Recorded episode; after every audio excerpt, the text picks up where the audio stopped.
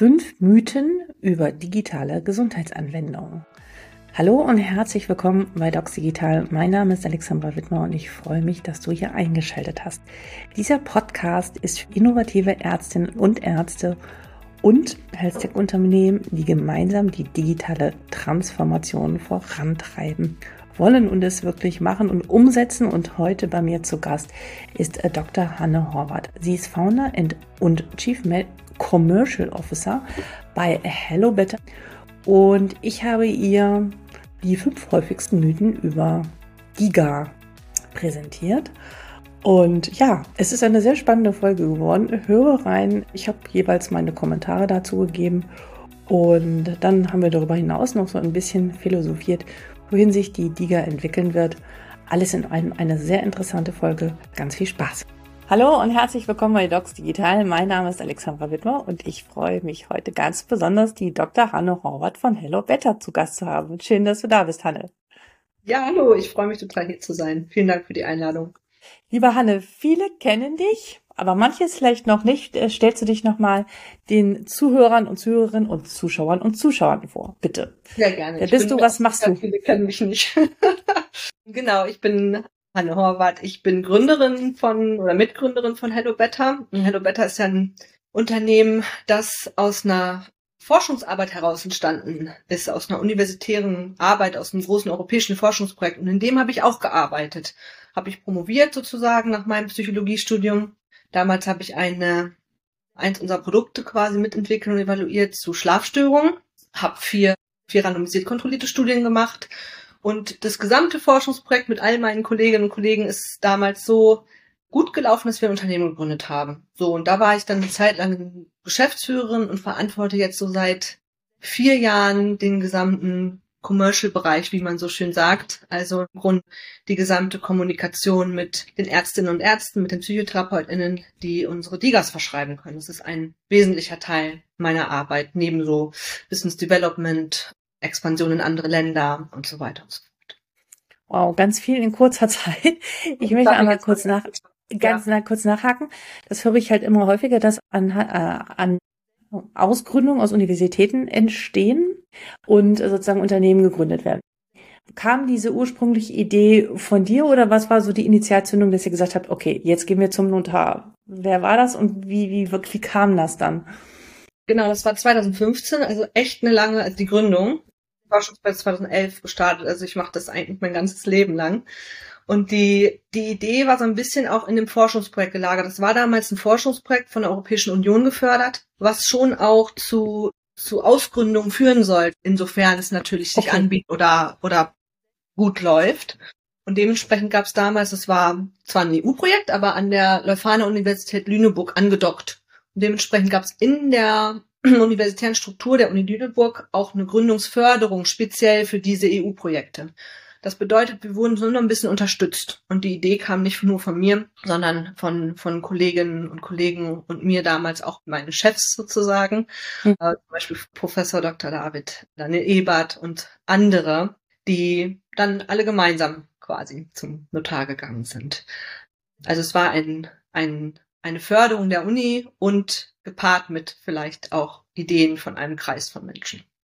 Spannend. Ich finde ja immer so Anfänge ganz toll. Und was ja. man da hört, 2015 ist schon eine lange Zeit her. Viele denken, digitale Gesundheitsanwendung, das ist so ganz neu und ganz modern. Ich habe das erste Mal auch 2015 davon gehört und mich damit beschäftigt. Da hatte es noch nicht mal diesen Namen. Oh, da warst du schon sehr früh dran, ja. Genau. Ja, das stimmt. Da war ich schon sehr früh dran. Deswegen kommt es mir halt auch schon, das ist ja auch acht Jahre jetzt mittlerweile her ja, wo ich denke, ja, das müsste doch jetzt eigentlich jeder wissen und verstehen, aber da sind wir doch lange nicht. Und darum wollen wir beide heute, haben wir besprochen, uns über Mythen bezüglich der Liga unterhalten und haben also fünf bis sechs Punkte rausgeholt und uns zusammengesucht, über die wir sprechen wollen.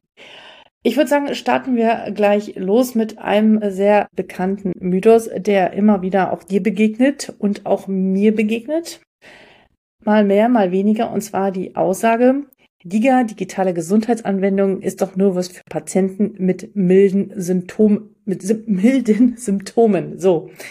Hm, was sagst du dazu? Was bedeutet mild? Was, was kriegst du da zurückgespiegelt?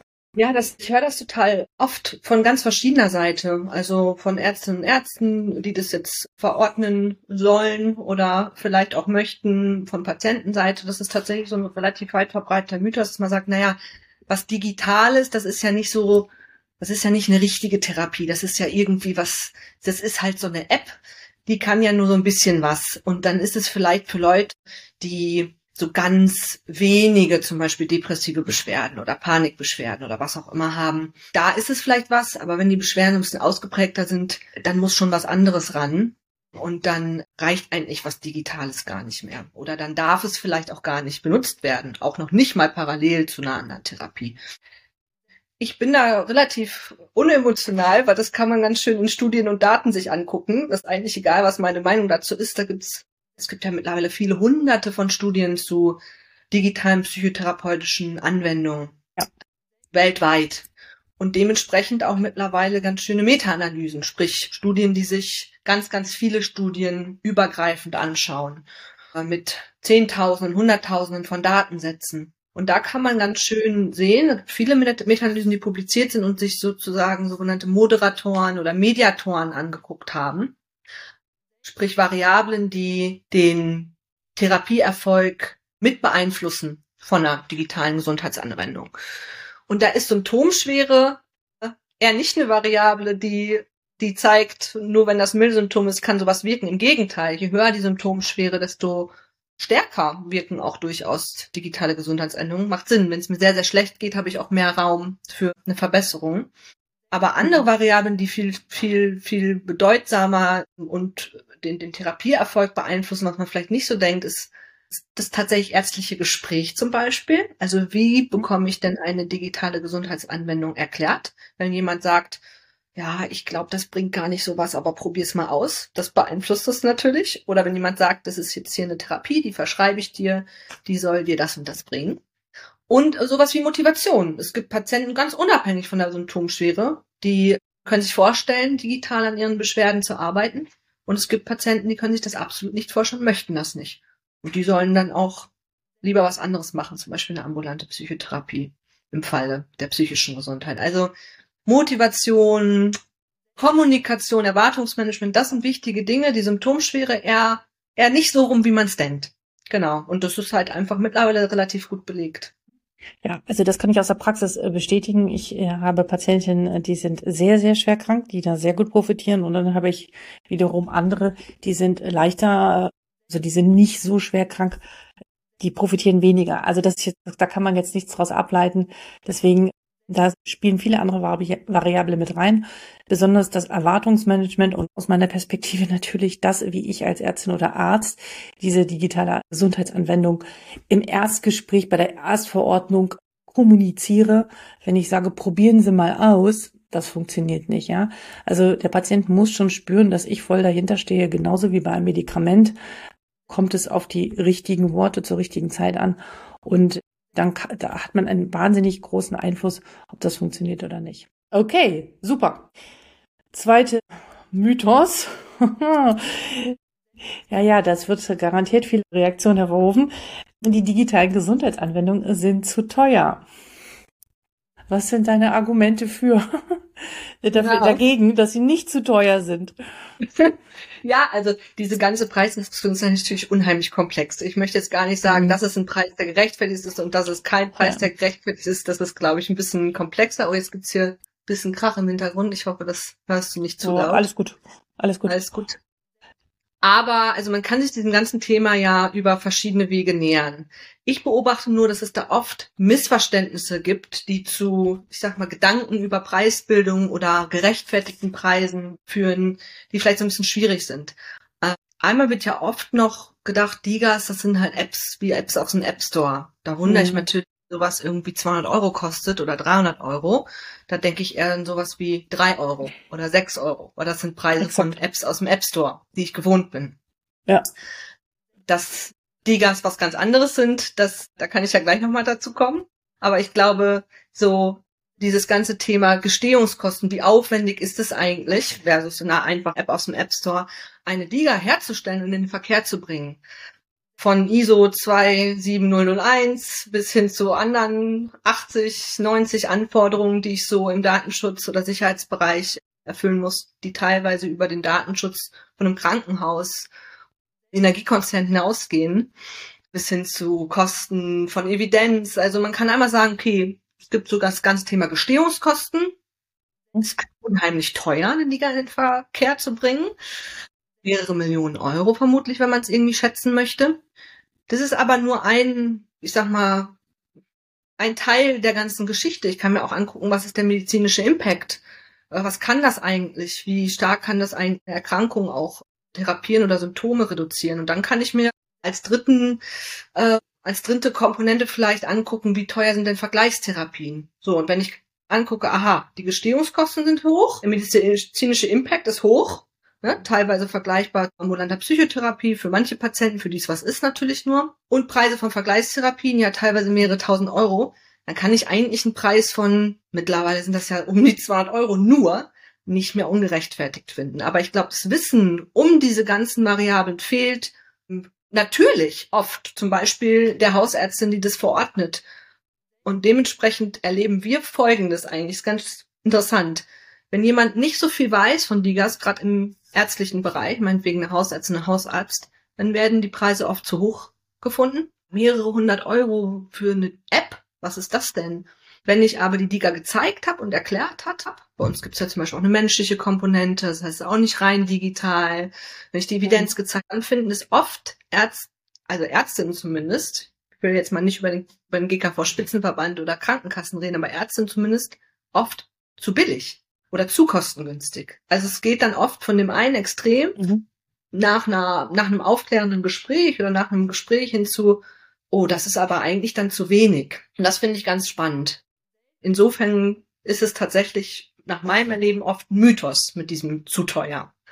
Denn es deswegen auch gut passt in unsere Sendung, ohne dass ich jetzt das ganze Thema Preisbildung, dafür müssten wir uns ein paar Stunden länger unterhalten, glaube ich. Ja, ja.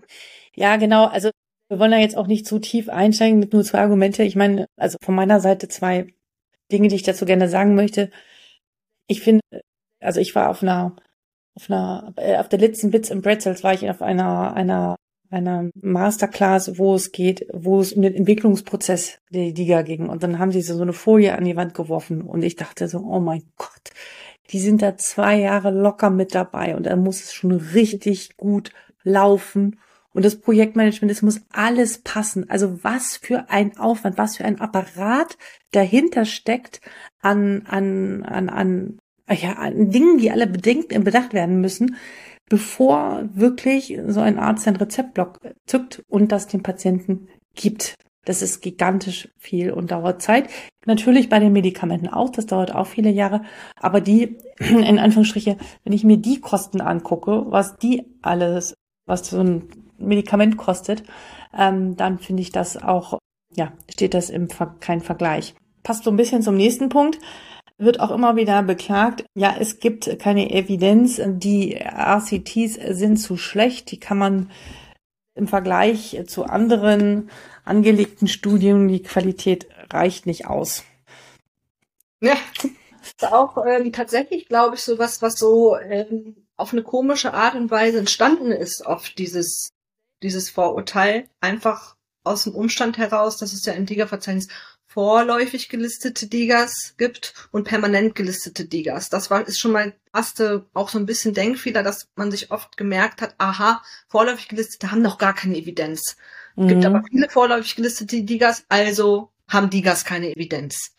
Dass die auch mittlerweile eigentlich in, in der Regel randomisiert kontrollierte Studien, also Goldstandard der Wirksamkeitsforschung, nachweisen müssen um dann eine weitere Studie machen zu können.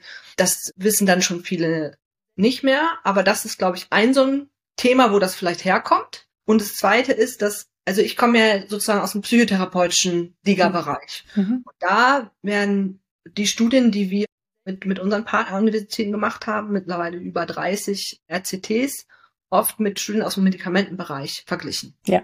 Da gibt es aber so ein paar Sachen, die kann man nicht eins zu eins vergleichen bekomme das zum Beispiel schon häufiger mit, dass, also in psychotherapeutischen Studien ist das ganz Usus, dass es zum Beispiel keine oder oft wenig Anführungsstrichen objektive Mess, Messungen gibt wie Blut oder Hormonwerte, sondern dass es Fragebögen sind, die ein Patient selber ausgefüllt hat. Das ist aber ganz normal.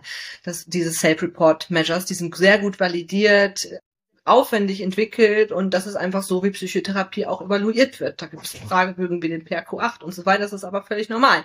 Das läuft halt anders als im Medikamentenbereich. Ähm, oder das ganze Thema Placebo, Verblindung. Ich kann bei einer Psychotherapie schlecht verblinden. Ich, wenn ich ein Therapeut bin oder eine Therapeutin, dann weiß ich eben, dass ich jetzt Therapie mache. Das kriege ich nicht ganz verblindet. Also es gibt einfach so ein paar Umstände, die nicht hundertprozentig vergleichbar sind. Und da deswegen auch so ein bisschen Mythos. Da kommt oft, das ist wie so eine Art Unwissen einfach darüber, wie ich Psychotherapie evaluiere. Nicht gar nicht DIGAS. Wenn ich gucke, wie kognitive Verhaltenstherapie oder TP evaluiert wurde, bis sie dann in die Erstattung kommt, dann ist das nicht weit weg von dem, wie wir mit, mit oder wie Universitäten unsere Produkte erforschen.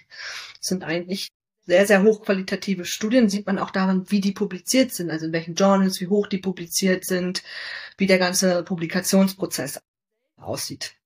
Das ist vielleicht so ein bisschen das, was ich nochmal dazu sagen, sagen kann. Also ich verstehe, wo es herkommt, aber da liegt der Teufel eigentlich wieder im Detail. Wenn man genauer hinschaut, ähm, dann sind viele dieser RCTs auf einem sehr, sehr hohen Niveau und auch völlig ausreichend erstmal.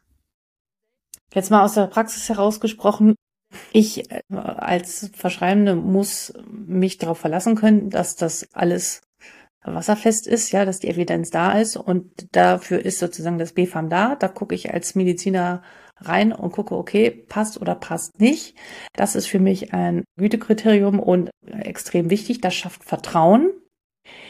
Und halt bin, ja, ich finde es extrem wichtig. Für mich an dieser Stelle möchte es mal so ein bisschen vorsichtig formulieren, macht es dann auch als Ärztin oder Arzt es sehr schwierig, mich zurechtzufinden auf den Markt, der drumherum noch ist von allen anderen Gesundheitsanwendungen. Deswegen bin ich ein großer Fan davon, den Weg über die BFAM zu gehen und da zu wissen, da gab es die Studien, da gibt es die Evidenz und mich darauf in Anführungsstriche zu verlassen, weil ich kann mir im klinischen Alltag nicht angucken, oh, wo ist denn die Studie? Ah, was ist denn da rausgekommen? Ja, also wichtig, dass das in Flyern für die Patienten verdaulich dargestellt ist und auch nochmal vielleicht für mich als Arzt eine kurze Zusammenfassung. Aber ich habe keine Zeit und Ressourcen dafür, mich dann noch mit zu beschäftigen. Also da muss ich wissen, dass es safe ist. Hm? Ja, und es ist ja auch völlig okay, wenn ich als Ärztin sage, ich möchte lieber permanent gelistete Digas sind ja ungefähr, ich weiß gerade gar nicht, aktuell vielleicht so ein Drittel vom BFAM-Verzeichnis und der kleinere Teil ist permanent gelistet, mhm. möchte ich lieber verschreiben, weil da habe ich dann irgendwie noch mal eine robustere Evidenz oder ich kann, kann mir da sicherer sein. Das ist ja völlig okay. Aber grundsätzlich zu sagen, Digas haben keine Evidenz, das ja. ist leider nicht ganz so richtig. Nächster Punkt es wird immer, ja, ich meine, Menschen wollen immer, wir reagieren immer mehr auf schlechte Nachrichten als auf positive Nachrichten. Deswegen wird doch immer so häufig dargestellt, dass die, Mediz die Ärztinnen und Ärzte noch so die kritisch sind oder gar nichts davon wissen. Aber das kann man so grundsätzlich nicht sagen. Das ist nicht so, dass alle das doof finden. So, das ist auch noch ein Mythos, der sich immer wieder hält. Und ich kann das halt überhaupt nicht nachvollziehen. Aber was ist denn so deine Erfahrung? Ja, ja, man, ne, manchmal denkt man sich, vielleicht ist man nur in der Bubble, ne? Bist du vielleicht nur in der Bubble, weil du das irgendwie ganz gut genau. findest. Das bist du nicht, kann ich dir sagen, oder weißt du selber. Ähm, auch da bin ich eine Freundin von, von Daten und wenn man zum Beispiel den TK-Report anguckt oder bestimmte Reports oder Daten auswertet, Erhebungen von Krankenkassen, dann sieht man zum Beispiel, ich glaube 2021, als es so ganz frisch war, das ganze Thema Ligas, konnten sich so 18 Prozent der Ärzteschaft vorstellen, ja. sowas vielleicht mal zu verschreiben oder haben oder haben es verschrieben. Ein Jahr später waren es knapp 40 Prozent. Ich glaube, jetzt ist es wahrscheinlich bei ungefähr 50 Prozent. So ganz genau weiß ich es nicht oder habe es gerade nicht genau auf dem Zettel, aber es ist auf jeden Fall so, dass Mehrheit mittlerweile eigentlich von Menschen, die Digas verschreiben können, sich das vorstellen kann oder es schon tut. Und da kann man dann eigentlich nicht davon sprechen, das finden alle blöd wenn man guckt, was, was bestimmte Verbände oder politische Gruppen in der Ärzteschaft, Krankenkassen, aber auch Kassenärztliche Bundesvereinigung, was weiß ich, was so publiziert wird zu Digas, dann ist es manchmal negativ gefärbt, so ein bisschen. Aber das verzerrt es so ein bisschen, das eigentliche Bild. Es ist was ganz Tolles, Revolutionäres, was einen riesen Impact haben kann und viele, viele Ärzte glauben da auch so ein bisschen dran. Das Herausforderung ist nur, dass sich das natürlich viele erst ausprobieren. Ne? Es wird noch nicht so viel verschrieben. Das heißt aber nicht, dass alle das blöd finden, sondern dass es einfach was sehr, sehr Neues ist, wo viele Menschen, die das verschreiben, natürlich natürlicherweise erstmal vielleicht ein bisschen skeptisch oder zurückhaltend sind, aber keinesfalls negativ. Den Eindruck habe ich auch und also allein jetzt schon in den letzten anderthalb, zwei Jahren ist schon so viel passiert wieder in die Richtung und ich sage ja immer, die Liga, so wie sie gerade ist, ist erstmal der Anfang, da wird noch ganz viel kommen und sich ganz viel weiterentwickeln. Das ist einfach eine Revolution, dass wir sozusagen ein technologisches Werkzeug haben, was zur Gesundung mit beiträgt und einen medizinischen Nutzen hat. Das gab es so noch nie.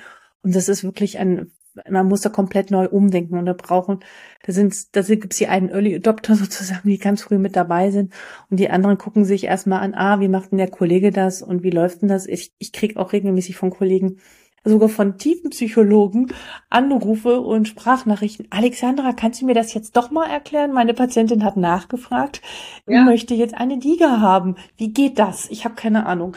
Also, ne, und so wird es immer weitergehen. Ich meine, wir erinnern uns auch vielleicht noch, ich, ich weiß nicht, ob du dich dran erinnerst, als die ersten Leute ein Handy hatten und dann die anderen da waren und sagten, nein, nein, ich schaffe mir sowas niemals an. Und so wird es in diesem Fall auch sein. Es werden. Das, das, das sie nicht durch. Ja, ich glaube, es wird sehr viel darauf ankommen, wie Patientenfeedback, positives Patientenfeedback, aber generell Patientenfeedback zurückkommt zu den Ärzten. Diese Rückkopplung ist einfach ganz ja. wichtig. Auf dem Weg dahin, dass sich das mehr durchsetzt, sicherlich. Ja, also da möchte ich noch was ganz äh, zu sagen. Natürlich gibt es nur ein Feedback vom Patienten, wenn der Arzt natürlich auch nachfragt und nachfasst, in Anführungsstriche. Das ist etwas, was manchmal so ein bisschen in der Schnelle durchaus untergehen kann. Oder manche sich auch vielleicht nicht so trauen nachzufragen, weil weil man noch nicht so richtig weiß, was man hört oder was man darauf antwortet. So.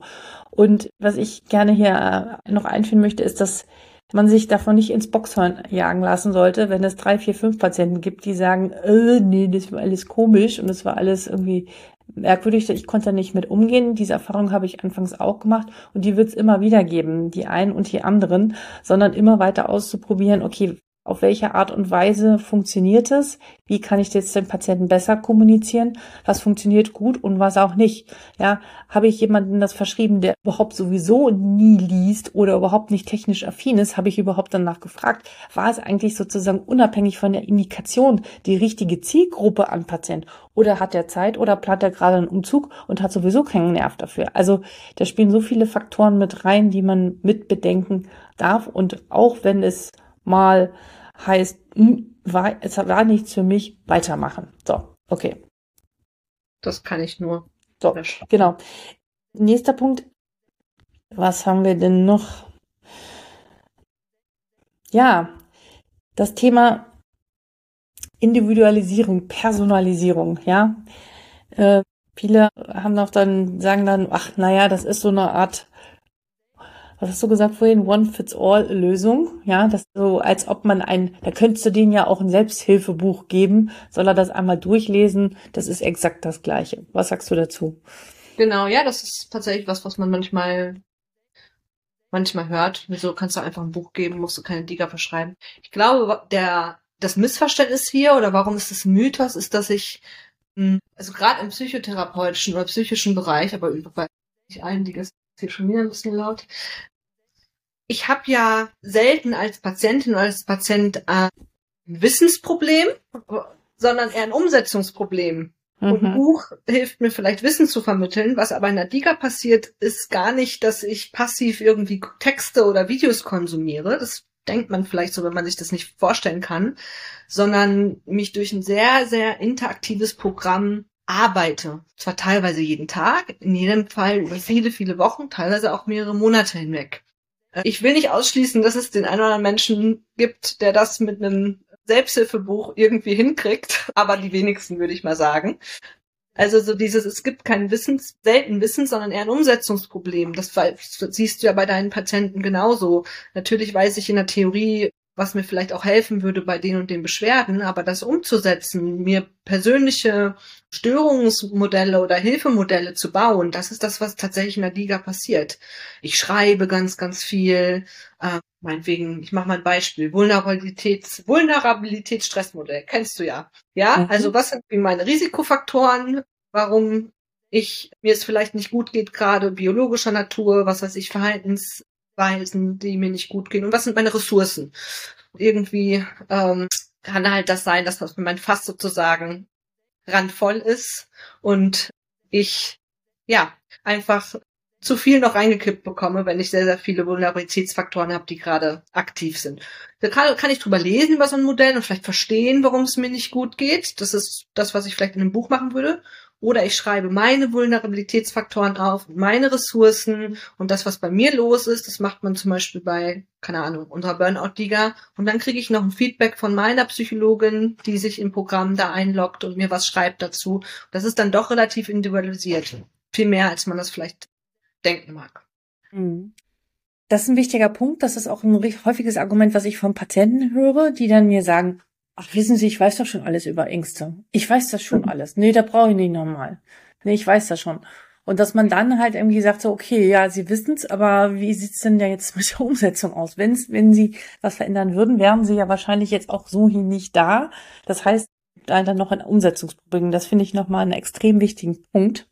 Und führt uns zum, zum, zum letzten Mythos, also äh, ja, den wir auch besprochen hatten. Was ist denn eigentlich da drin? Also in dieser Anwendung, du hast schon so ein bisschen hm, darüber gesprochen, dass es Teile gibt, wo der Patient was selbst eintragen kann. Nochmal so ein bisschen da aufzumachen, welche Komponenten, welche Wirkkomponenten sind da drin? Was bedeutet interaktives Miteinander umgehen? Weil viele ärztliche Kolleginnen und Kollegen können sich da relativ wenig drunter vorstellen was da eigentlich genau passiert. Ja, da kann ich gerne ein bisschen was zu sagen. Man muss sich das vorstellen wie einen interaktiven verhaltenstherapeutischen Kurs, ähnlich wie eine kognitive, also unsere Programme basieren auf kognitiver Verhaltenstherapie in der Regel. Mhm. Das heißt, ich schaue mir meine Gedanken, mein Verhalten an und versuche das zu ändern. Gewohnheit und Verhalten zu ändern, ist eines der schwierigen Sachen überhaupt und deswegen sind da unheimlich viele Funktionalitäten drin in, in so einer Liga. Bei uns ist es verschiedene Dinge. Einmal habe ich eine tatsächliche Kursstruktur, wo ich jede Woche ein Modul bearbeite, ungefähr eine Stunde lang. Da mache ich tatsächlich psychotherapeutische Übungen, Problemlösepläne, Verhaltensaktivierung, Expositionsübungen im Falle von, von, von Panikprogrammen zum Beispiel, was auch immer. Dinge, die man in der Psychotherapie mit seinen Patienten eben auch äh, bespricht oder denen beibringt vielleicht. Dann gibt es ein Tagebuch. Auch das gibt es in der klassischen Psychotherapie sehr oft, dass ich in der Regel mit ausgedruckten Zettelchen meine Beschwerden beobachte, aber auch die Dinge, die ich vielleicht gemacht habe, positive Aktivitäten zum Beispiel, und das versuche irgendwie in Verbindung zu bringen. Das mache ich digital und kann so relativ schön sehen, wie hängt meine Stimmung mit meinem Verhalten zusammen.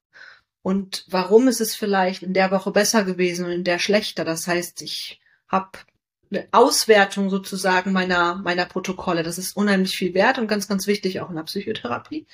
Dann habe ich ähm, eine sogenannte Toolbox bei uns. Das heißt, ich lerne ja im Verlauf dieser Module jede Übung kennen. Die probiere ich in den Modulen aus. Mhm. Die setze ich um. Und dann will ich aber irgendwann da unkompliziert drauf zugreifen. Zum Beispiel eine Muskel- und Atementspannungsübung, eine Audioübung. Das heißt, alle Tools, alle Werkzeuge, die ich lerne über diese Wochen, die finde ich an einem Ort. Das ist eine Funktion. Dann habe ich einen Chat, Nachrichtenfunktion mit einem begleitenden Psychologen oder einer begleitenden Psychologin aus unserem Team. Digas sind digital, das ist klar. Wir glauben aber sehr stark daran bei Hello Better, dass im psychischen Erkrankungsbereich ich außerhalb der Beziehung, die ich mit meiner Behandlerin habe, der Person, die mir das vielleicht verschrieben habe, im Programm jemanden braucht, der liest, was ich schreibe, der mir sagt, mache ich das jetzt hier gerade richtig und ganz nah an mir dran ist im Programm, der wirklich darauf achtet, dass die DIGA an, richtig angewendet wird. Das kann mhm. ich diese Aufgabe kann ich selten auf die Behandlerin da draußen oder auf, den, auf die verschreibende Person abwälzen. Das heißt, diese manchmal ja, manchmal aber oft aber eben nicht. Und deswegen gibt es eine menschliche Begleitung. Das ist auch eine Funktion. Also ich kann Nachrichten schicken und jemand liest, was ich, was ich schreibe und gibt auch Feedback. Das sind so Beispiele von Dingen, die da passieren über, über diese Wochen und Monate hinweg. Also das ist, glaube ich, ein ganz wichtiger Punkt. Da ist, glaube ich, innerhalb von 24 Stunden oder sowas antwortet ihr, ne? Oder das war so, ja, genau. Das ist etwas, was auch immer wieder höre, dass sehr wertvoll empfunden wird. Manche digitalen Anwendungen haben diese Möglichkeit, manche haben das nicht. Was ich extrem spannend finde, da haben wir uns auch vor kurzem mal schon drüber unterhalten, über das Thema der Reports. Du hast gerade immer davon gesprochen, dass du gerne da Zahlen, Daten, äh, Fakten basiert ist und das sind Ärztinnen und Ärzte auch sehr gern. Und wir gucken uns Laborwerte an, alle möglichen anderen Befunde, um eine Orientierung zu haben, um einen Trend zu haben. Geht es in die richtige Richtung? Ja, nimmt die Entzündung ab oder nimmt sie zu?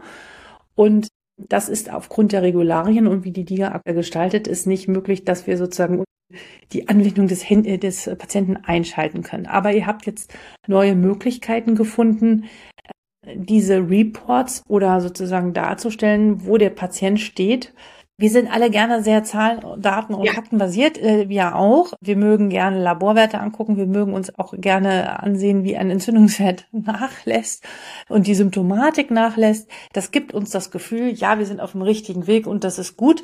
Und nicht nur den Patienten, den es natürlich hauptsächlich interessieren sollte, aber uns als Behandlerinnen und Behandler auch. Und momentan ist es halt anhand der Regularien und des Datenschutzes nicht möglich, sozusagen sich in die Anwendung des Patienten reinzuschalten. Aber ihr habt jetzt andere Wege gefunden, diesen Report zugänglich zu machen. Vielleicht kannst du da bitte noch mal was zu erzählen. Das finde ich sehr wichtig. Ja, das, genau, das sagte ich vorhin schon. Ich glaube, das ist ganz, ganz zentral, dass ich, wenn ich eine Liga verschreibe, sehe, wurde die überhaupt aktiviert? Also mal abgesehen davon, ob die wirkt oder nicht, sondern wurde die wirklich genutzt? So ähnlich wie nicht jedes Arzneimittel in der Apotheke abgeholt wird, wird ja auch nicht jede Diga aktiviert. Wo ist es, ähm, ja? Hm. Wurde die überhaupt genutzt? Was hat eigentlich meine Patientin da drin gemacht? Also diese Blackbox Diga ein bisschen zu öffnen und hat das irgendwas gebracht? Was, wie geht's der Patientin jetzt? Also ein paar Daten und auch tatsächliche Beschreibung dessen, was da in der Liga passiert ist. Und das machen wir mehr und mehr Ärztinnen, die das möchten, zugänglich. Natürlich, nachdem ein Patient bei dem Arzt auch oder bei der Ärztin eingewilligt hat. Und diese Therapieverlaufsberichte, die halte ich für, für ganz wichtig. Es gibt vielleicht manche Ärztinnen, die benutzen diese Berichte, die dann von uns kommen, sogar in der weiteren Therapie, wenn sie den Patienten wieder sehen oder wieder einbestellen. Und dann gibt es vielleicht Ärztinnen, die sehen den Patienten gar nicht unbedingt wieder oder benutzen das in irgendeiner Form, aber es gibt ihnen Sicherheit, äh, und Information und Transparenz zu dieser Blackbox Diga. Und das ist ganz, ganz Total wichtig. Total wichtig. Total wichtig. Also, und ich bin mir sicher, das ist nochmal, wird nochmal ein richtiger Gamechanger sein. Und ich hoffe, dass auch da noch viel Spiel und Musik drin sein wird, Wege zu finden, das noch besser auch natürlich digital zu, zu implementieren und nicht, dass wir wieder Zettel mit Post verschicken müssen, ja, weil es anders, anders datenschutztechnisch ja, nicht absolut. geht. Diese Transparenz zu wissen, okay, das passiert oder passiert nicht. Ich meine, man kann sich die Daten angucken und ich habe vorhin schon philosophiert, vielleicht könnte man ja dann sogar so weit kommen, dass auch man da eine Art Empfehlung oder Zusammenfassung bekommt aufgrund der aufgrund der Entwicklung in der digitalen Anwendung, wo man sozusagen so eine Empfehlung bekommt, wenn man das nicht detailliert sich jeden Tag selbst ansehen will. Da hat man wahrscheinlich dann auch keine Zeit zu, aber das, ja, ich hoffe, das wird kommen irgendwann. Ja, verzahnen. Man ja. denkt ja jetzt schon, Liga ist eine Parallelwelt und der Behandler spielt da gar keine Rolle. Das stimmt Nein. jetzt schon nicht. Auch das ist vielleicht so ein siebter Mythos, den wir jetzt gar nicht besprochen haben. ähm, es wird sich immer mehr ineinander weben. Oder zumindest es, es wird mehr möglich sein, ja. Es wird auch viele Hausärzte geben, die das einfach verschreiben und dann ist gut, aber es wird viel mehr möglich sein, diese, diese Welt. Auch das, das ist ja das Thema der hybriden Versorgungsmodelle. Ich glaube, das Wort Hybrid wird irgendwann wegfallen, weil wir überhaupt nicht mehr diese Unterscheidung merken zwischen dem einen und den anderen. Ich glaube, momentan ja. sind wir noch nicht an diesem Punkt, aber ich glaube, so in zehn Jahren wird das keiner mehr nutzen, ja, weil es ist vollkommen klar, dass es eine Durchmischung sein wird. Und ich glaube, die jüngeren Generationen, wenn ich so an meine Töchter denke, für die gibt es diese Trennung überhaupt nicht mehr. Ja, also die fragen mich sowieso, wieso soll ich denn da jetzt zu Fuß zum Doktor gehen? Können wir das nicht online machen? Ja, das ist ähm, für die sowieso schon schräg. Na ja. gut. Ja, also es bleibt auf alle Fälle spannend und das denke ich halt auch immer wieder häufig. Alle Liga-Hersteller, die ich so kenne, ihr seid wirkliche Pioniere, weil ihr ein Thema angeht und in diesem Gesundheitssystem doch was sehr ja konservativ geprägt ist, sehr viele Partikularinteressen hat und auf diesen Markt gekommen seid zu einer Zeitpunkt, wo es noch extrem viel Widerstand gab. Ich glaube, es nimmt schon durchaus ab, wenn ich das so beobachte. Aber trotzdem gibt es doch immer wieder ganz schön viel, ja, Fragen und auch kritische Berichterstattung. Geht ihr damit um? Ich finde es wirklich großartig, wie ihr da trotzdem gerade steht und ja, diese, diese, diese neuen Gedanken, Innovation vertretet. Aber was denkst du darüber? Wie geht's dir damit? ja, ich, äh, das, ist, das stimmt schon. Man hätte es vielleicht einfacher, wenn man Unternehmen nicht im Gesundheitsbereich gegründet ja. hätte. Aber das ist nun mal meine, meine absolute Leidenschaft und jeden Tag sehr sehr lohnenswert. Also wir sehen ja die Berichte von den Patientinnen, denen das unheimlich hilft, aber auch den Ärztinnen, denen das unheimlich hilft, die uns sehr dankbar sind, die bisher, was weiß ich, jeden Tag 50 Mal die Liste der PsychotherapeutInnen aus der Umgebung verteilen mussten mit den Telefonnummern und genau wissen, der Patient erreicht da erstmal monatelang niemanden und jetzt endlich was haben, um auch zum Beispiel eine Wartezeit zu überbrücken und um sofort zu helfen. Also diese Dankbarkeit, die ist da und die gibt uns unheimlich viel, viel Kraft. Aber es stimmt. Wir machen das ja seit über zehn Jahren, sind tatsächlich da, ja, Pioniere und vor ein paar Jahren war die Stimmung da manchmal noch entspannter uns gegenüber oder da war noch mehr Dank oder Aufregung, positive Aufregung und jetzt ist das einfach unheimlich politisch aufgeladen, das ganze Diga-Thema. Klar, das ist eine Revolution, eine ganz neue Versorgungsform, die erst seit kurzem eigentlich da ist Viele Leute saßen nicht vernünftig mit am Tisch, als dieses Gesetz gemacht wurde und sind jetzt vielleicht beleidigt, dass sie nicht genug am Tisch gesessen haben. Dabei ist es eben so. Entweder alle sitzen am Tisch und dann dauert es 20 Jahre oder man macht einfach mal und verbessert es dann auch fortlaufend mit allen zusammen. Und genau. Und ich also glaube, das wird auch jetzt geschehen, ne? Das, das da auch entspannt sein, weil es normal ist. Und die Entwicklung wird ja jetzt aber es ist manchmal schon ein bisschen bitter, wenn man überlegt, wie vielen Tausenden von Menschen man jeden Tag damit helfen kann und könnte, wenn ein bisschen weniger Kritik vielleicht öffentlich wäre. Ähm, also was das Potenzial eigentlich ist. Wir sehen es ja in unseren Daten. Und da muss man ein bisschen geduldig sein. Aber das ist ganz normal, wenn etwas so Neues im Gesundheitssystem passiert. Insofern kann ich mich mittlerweile ganz gut in Geduld üben, aber ja, das ist schon Letz, spannend. Letzte Frage. Welche, welche Gruppe ist äh, schwieriger zu knacken? Die der Ärzte oder die der Psychotherapeuten? Man denkt immer, der, der, die der Psychotherapeutin, ne? weil man vielleicht denkt, mhm. oh, Psychotherapeutin hat Angst, äh, ersetzt zu werden durch psychotherapeutische Digas. Mhm. Das mag vielleicht in einer vielleicht auch bestimmten Generation von Psychotherapeutinnen teilweise noch so ein bisschen unterwegs sein, aber das kann ich, kann man gar nicht so sagen. Ich glaube, da gibt es so eine bestimmte Gruppe von von alteingesetzten Ärzten, die das noch völlig viel verrückter finden, als Psychotherapeutin, die sich ja immerhin mit dem ganzen Thema psychische Erkrankungen eigentlich unheimlich gut auskennen, weil das sind die Expertinnen und Experten. Also es ist nicht so, dass von den Psychotherapeutinnen unbedingt mehr Gegenwind kommt. Die sehen den, den Nutzen durchaus sehr stark und die sehen ja auch jeden Tag den Schmerz. Die müssen ja auch viele Patientinnen wegschicken, mhm, zum Beispiel stimmt. nach der psychotherapeutischen Erstsprechstunde. Ne? Ja. Insofern sind die da nicht an vorderster Front der, der Ablehnung. Zum Schluss, gibt es ein Buch, ein Sachbuch oder einen Roman, den du gerne empfehlen möchtest? Ein Buch, das irgendwie dein Leben verändert hat? Das klingt so ein bisschen pathetisch, aber was dich sehr, ja, dich, dich beeindruckt hat.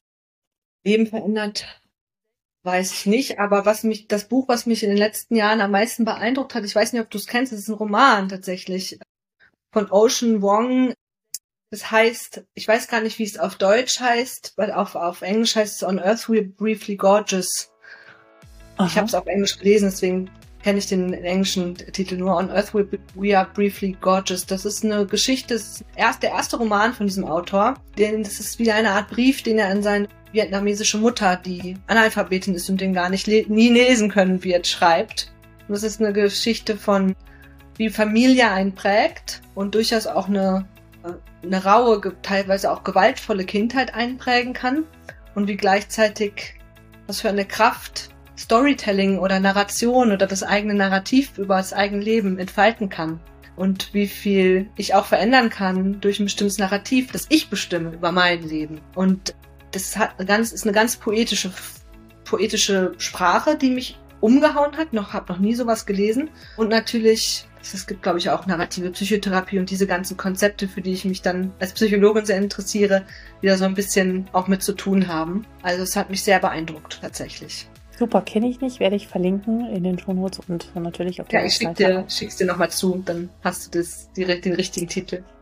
Liebe Hanne, ich wünsche euch, ich wünsche dir weiterhin gutes Gelingen. Ihr seid auf einem tollen Weg und alles Gute für die weiteren Entwicklungen. Ich bin gespannt, wohin das gehen wird. Jetzt kommt der Herbst mit vielen, vielen Konferenzen und Kongressen und auf dem DGPPN, da sehen wir uns, glaube ich, auch, ne? Da sehen wir uns spätestens ganz auch, genau. Im ja, Dezember. das ist wieder los, die ganzen Veranstaltungen. Das, da freue ich mich drauf. Alles Gute für dich und bis bald. Bis bald. Tschüss. Vielen Dank für dein Interesse. Fallen dir noch mehr Einwände ein oder Mythen, die du hast bezüglich der digitalen Gesundheitsanwendung? Was für Erfahrungen hast du bislang mit deinen Patientinnen oder Patienten gemacht, positive als auch negative? All das finde ich total interessant und spannend.